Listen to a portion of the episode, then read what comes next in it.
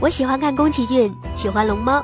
我是三木，我是小明，我喜欢看哈尔的移动城堡，我喜欢苏菲做早餐的那个片段。我是子墨，我喜欢天空之城，喜欢龙猫。我喜欢看宫崎骏，喜欢魔女宅急便。我是虫子，我喜欢电影里独立坚强的魔女琪琪。我是宝儿，我喜欢看宫崎骏，我喜欢哈尔的移动城堡，还喜欢千与千寻。我喜欢，我喜欢，我喜欢，我喜欢看宫崎骏。陌生人特辑，品味经典宫崎骏，带你一起进入宫崎骏的奇幻世界。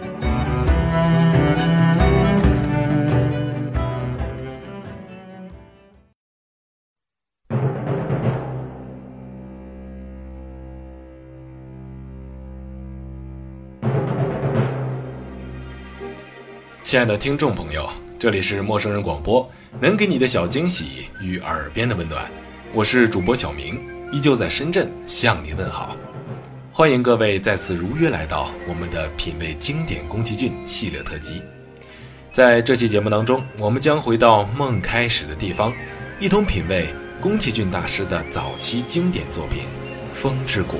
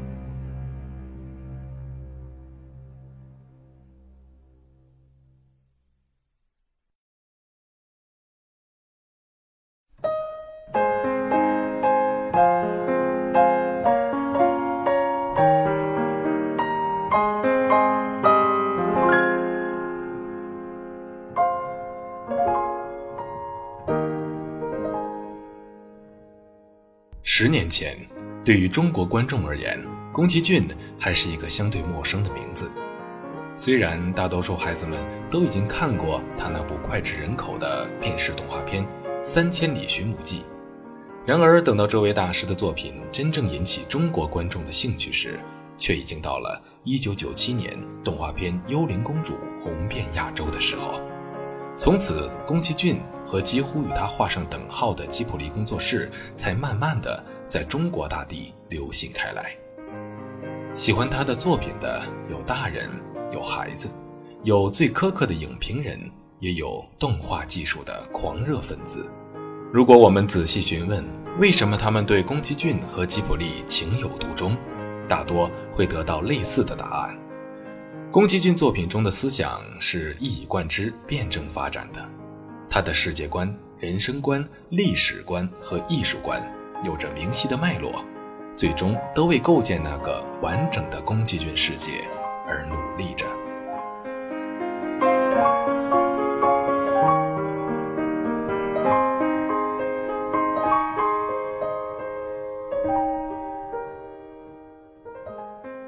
一九四一年一月五日，宫崎骏出生于东京，在四兄弟当中排行第二。一九五八年，日本影史上第一部长篇彩色电影动画《白蛇传》上映了。还是高三学生的宫崎骏迷上了这部片子。原本就非常喜欢漫画的他，开始对动画产生了兴趣。高中毕业之后，宫崎骏进入了东京学习院大学就读，主修政治经济学。一九六三年，宫崎骏大学毕业，进入东映动画工作。当时他提出的一些企划常常不被采用，但是宫崎骏还是坚持着他的理想。一九六四年，宫崎骏认识了人生中最重要的合作者之一高田勋。一九六五年，他自愿帮忙高田勋导演的《太阳王子》制作小组，担任场面设计及原画。这是二人合作的开始，同时也是宫崎骏创建梦想世界的第一步。在宫崎骏的作品中，有许多类似的人物造型和性格，主角大多都是女性，有纯洁的男孩相伴左右，他们总是适时出现保护女主角，性格也是开朗、充满热情，并且拥有学识的。除此之外，我们还能看到像辣椒一样刚烈的老婆婆。他们爱财如命，精力旺盛，一开始貌似坏人，却往往在影片的最后流露出善良的本性。除此之外，对动物的热爱，对飞行的执迷，以及对机器人和精灵的无限认同，都频繁地在宫崎骏世界中出现。角色的自然延续是这些作品的整体格调。宫崎骏完美地把握着现实和想象的平衡。他的世界也许不是最好或是最真实的，但他却是目前而言最成熟和最完整的。宫崎骏是日本动画产业自手冢治虫以来的另一个传奇，他既是将动画上升到人文高度的思想者，同时也是日本三代动画中承前启后的精神支柱。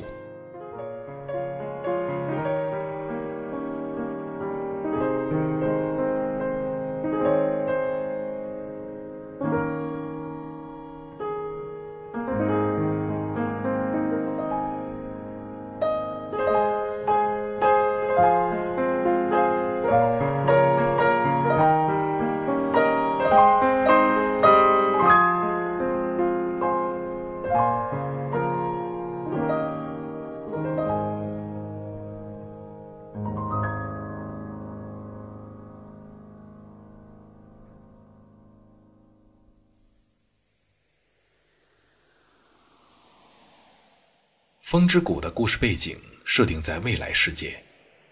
自从七日之火大战发生后，曾经繁荣的人类文明就此崩坏。一千年后，仅存的少数人类即将被栖息着虫类的广大森林福海所征服。在福海的一角，有一个以海风抵挡虫类来保护人民的王国——风之谷。纳乌西卡是此谷族长的女儿。他乘着滑翔翼像鸟儿一样飞翔，是一个能和人人害怕的王虫以心相通、充满不可思议亲和力的女孩。纳乌西卡是荷马史诗《奥德赛》中的一位派阿基亚公主的名字。传说她终生未嫁，却从一个宫廷旅行到另一个宫廷，不断地咏唱着奥德修斯和他的航海故事，成为第一个女性有吟诗人。早年在巴奈德·艾维斯林的《希腊神话》这本书上读过她的故事后，宫崎骏就完全迷上了这个角色。电影《风之谷》的剧本源自漫画的前三分之一，其中人与人、人与生物之间的关系成为了全剧冲突的核心。女主人公纳乌西卡在这些关系中周旋斗争，演绎出了一个勇敢、细心和坚韧不拔的女性形象。而宫崎骏丰富的想象力构造出了一个与现实完全不同的世界，遍地的黄沙。古怪的植物、昆虫，还有代替马使用的鸟马、水上飞机、飞艇等等，完全是一幅幅世界末日后的真实景象。从山谷到村落，从野兽到植物，所有的细节几乎都寄托着宫崎骏预言的心思。然而，在这么多让人惊叹的东西之中，大多数观众还是对那个可以御风驾驶的小女孩最难释怀。纳乌西卡的形象连续十年在日本本土排在最受欢迎的女主角第一位。她是宫崎骏笔下的最完美的女性，这种完美在于她展现了令人折服的坚强和奇异的灵性。她敏感的像打开了全身的细胞，以接受外界讯号的精灵，像一个游走在人类、野兽、植物与自然之间的媒介体。现实生活中。人们的交流是那么的脆弱而扁平，语言几乎是一种无能的工具。纳乌西卡的灵性却是完全立体的。纳乌西卡是唯一一个想到去和虫对话的人。他相信虫类只是敏感的想要保护自己，他们并不想挑起战争。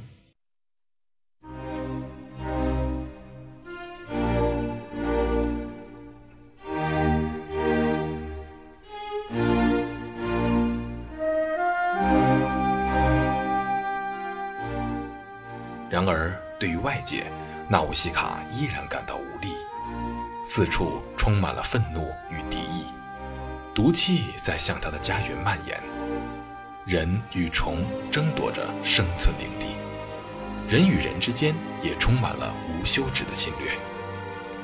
野心勃勃的多鲁梅奇亚人，为了彻底征服世界，挖掘出培吉特领土上的最终兵器。一种史前文明遗留下来的庞大机器人——巨神兵。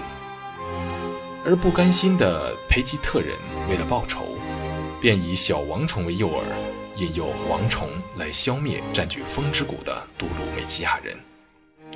面对着战争和敌意，面对着疯狂的王虫，纳乌西卡勇敢地承担起了保卫家园的责任。影片的最后，宫崎骏给出了一个神话式的结尾。女孩死而复生，印证了流传已久的传说。有一天，一位身着青衣的英勇武士将从天而降，站在金色的草原上，结束一切争斗和苦难，带领着人们从此过上平安幸福的生活。虽然这样的结尾有些折中。但宫崎骏对人类、自然、战争的理念也得到了淋漓尽致的展现，他因此被奉为环保主义者的教父。学生时代专攻政治经济学，并参加了反对日美安全保障条约斗争的宫崎骏，始终保持着强烈的社会意识和人文情怀。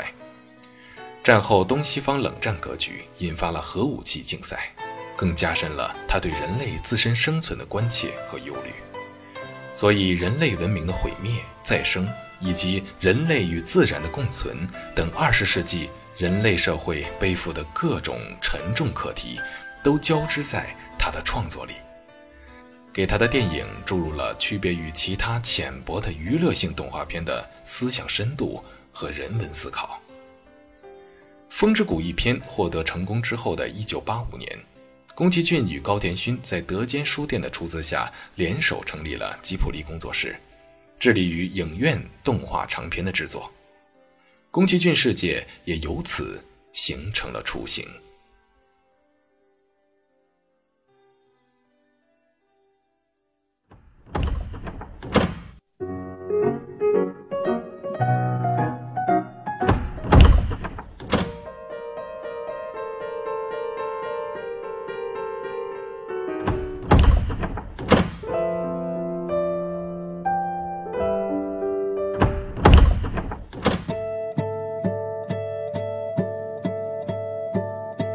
陌生人特辑，品味经典宫崎骏，带你一起进入宫崎骏的奇幻世界。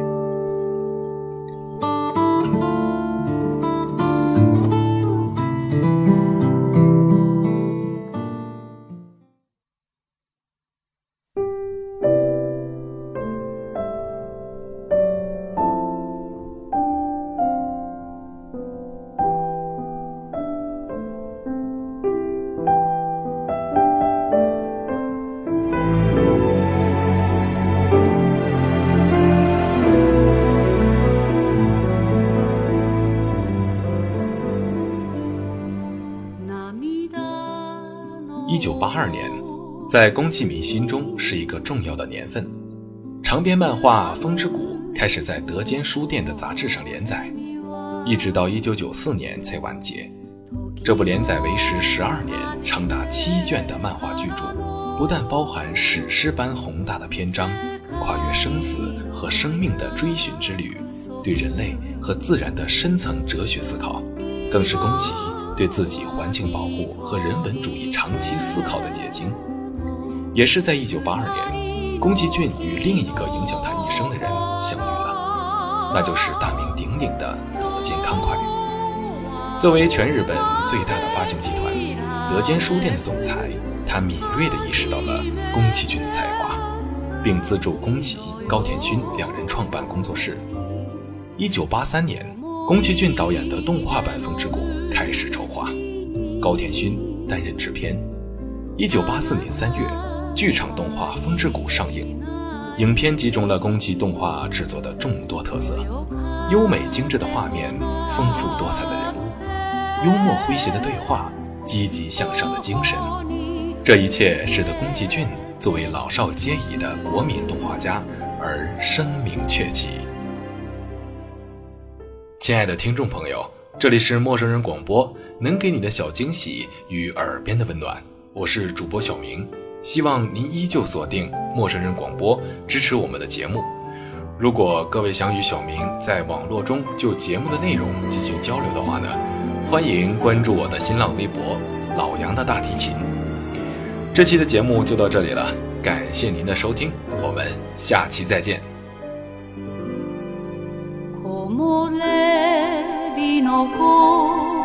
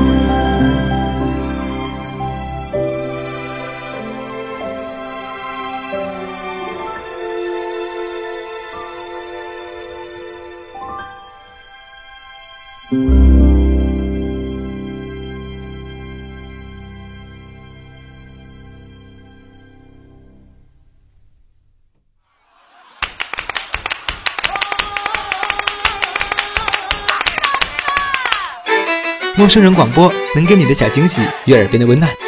如果你也想加入，我们求贤若渴。主播、策划、编辑、助战作者、后期制作、插画师、公益志愿者，招募详情请登录我们的官方网站。播客订阅、手机 App、节目下载、更多收听方式、互动参与、精彩活动、推荐投稿，甚至让你的声音留在我们的节目中，尽在 moofm.com 找到答案。欢迎关注我们的新浪微博。陌生人广播，找到我们。